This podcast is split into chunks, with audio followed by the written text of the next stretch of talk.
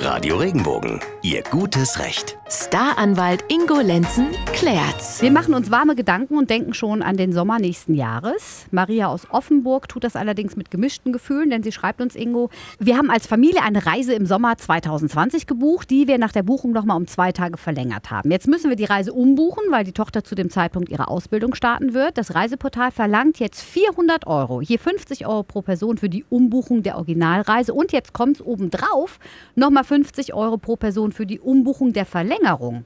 Darf das sein? Also da müssen wir auch ganz vorne anfangen, nämlich bei der Frage, dürfen die überhaupt umbuchen?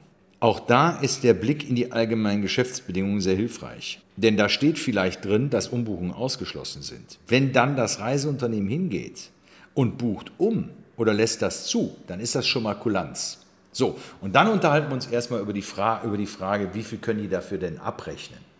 Also man spricht in der Rechtsprechung davon, dass ungefähr so 30 Euro okay sind. Aber die sind völlig anerkannt. Das heißt, wenn jemand einen Service, und das ist ja ein Service, für eine Umbuchung in Anspruch nimmt, dann muss er damit rechnen, dass er dafür auch bezahlen muss. Es sei denn, es ist in den allgemeinen Geschäftsbedingungen niedergeschrieben, dass man kostenlos umbuchen kann. Also es gibt zum Beispiel Fluglinien, bei denen steht glasklar drin, ihr könnt eine Umbuchung ist frei.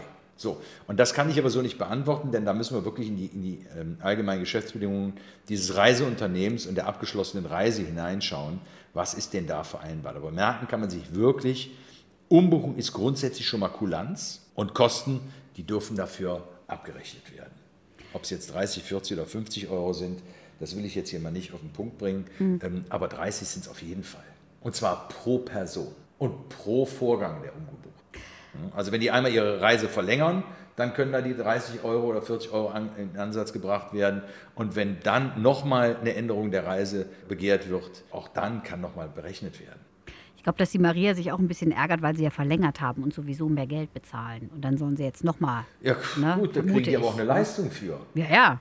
Ja, hast ne? recht. Wenn, ja. wenn, die verlängert haben. Ja, stimmt dann haben sie auch einen längeren Urlaub. Also das zieht nicht, hm. das Argument. Na, vielleicht kann man ja trotzdem noch mal nett anrufen und fragen. Manchmal ist ja noch was drin.